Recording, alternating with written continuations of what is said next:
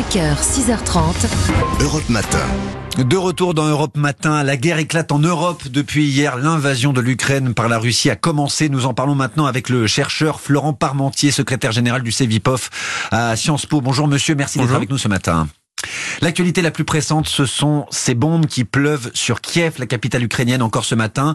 La bataille de Kiev a commencé. Oui, euh, visiblement donc euh, la bataille de Kiev commençant, ça, précise effectivement ce que ce qu'attend le pouvoir russe. Les objectifs de Vladimir Poutine sont aujourd'hui euh, clairs. Il s'agit de renverser le régime de, de Kiev. Monsieur Zelensky pour ça donc est resté est resté à Kiev. Il l'a d'ailleurs dit dans une déclaration. Il reste euh, l'ennemi numéro un de la Russie, désigné comme tel, mais il reste euh, au sein de, sa population, l'ennemi numéro deux étant sa propre famille, mais qui est également à Kiev. Donc on a effectivement euh, cette dramaturgie qu'on voit et, et, on regarde un peu impuissant et interdit en fait cette offensive qui a commencé il y a seulement 24 heures, mais qui arrive déjà à Kiev où les batailles risquent d'être extrêmement compliquées. Est-ce qu'on peut d'ores et déjà dire que nous ne reverrons jamais, jamais l'Ukraine et ses frontières de 1991 oui, je pense que les frontières de 1991 étaient déjà perdues en 2014, euh, au moment du, du référendum euh, tenu dans des conditions iniques de, Crimée. Il était évident, et même si euh, il aurait été très difficile pour tout homme politique ukrainien de le reconnaître, force est de constater en fait que la Crimée était déjà euh, était déjà euh, disparue pendant huit ans entre 2014 et 2022. il finalement la, discussion devait porter sur les deux républiques autoproclamées de Lugansk et de Donetsk, donc à l'est de l'Ukraine, le Donbass, cette région maintenant que qui est connue un peu hein, de de, de, de, chacun. Euh, Lugansk et Donetsk auraient pu être réintégrés euh, si les accords de Minsk avaient été appliqués au sein de l'Ukraine.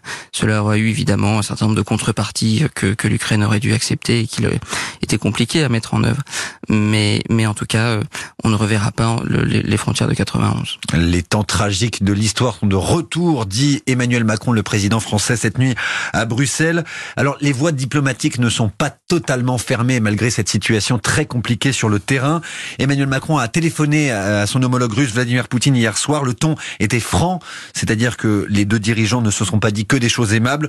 Le président français peut-il faire revenir Vladimir Poutine à la table des négociations au deuxième jour de la guerre d'Ukraine? A priori non. Euh, a priori non, tout simplement parce que il est important euh, de garder des canaux de négociation, euh, tout simplement parce qu'il faut toujours espérer qu'on ait une, une, sortie plus plus rapide.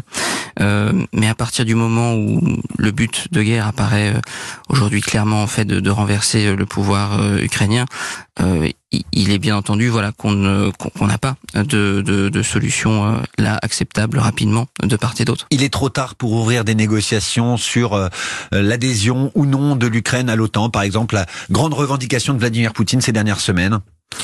Il, est, trop tard. Il est soit trop tard, soit trop tôt. Euh, il faut espérer effectivement, euh, euh, en fonction des évolutions sur le terrain, que, que en quelque sorte ce conflit euh, se termine le plus rapidement possible.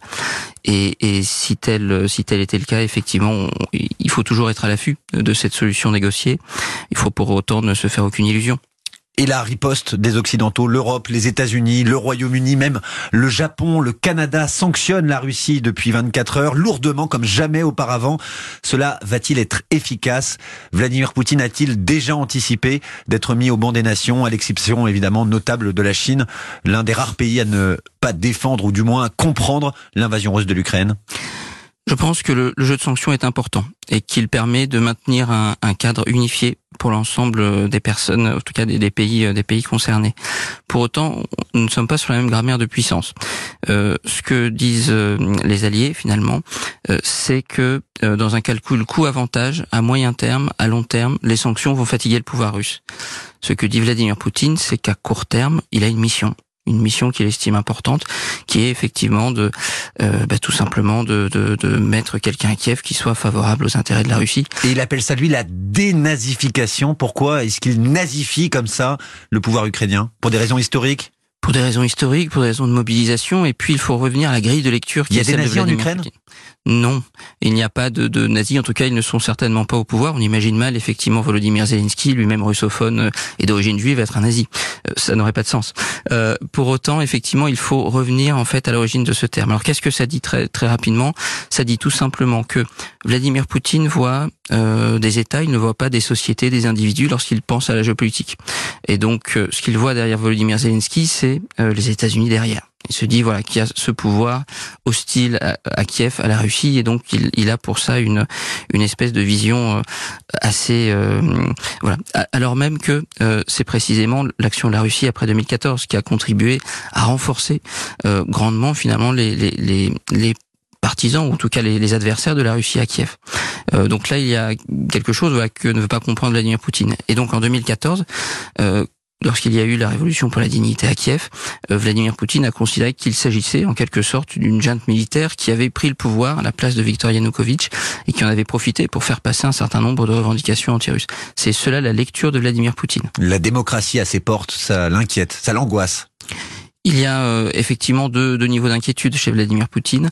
Il y en a un qui concerne l'OTAN, tout à fait euh, clairement les garanties de sécurité pour la Russie, même si on peut penser que la Russie n'a entre guillemets a, a suffisamment de quoi se défendre si d'aventure euh, un pays avait la folie de l'attaquer.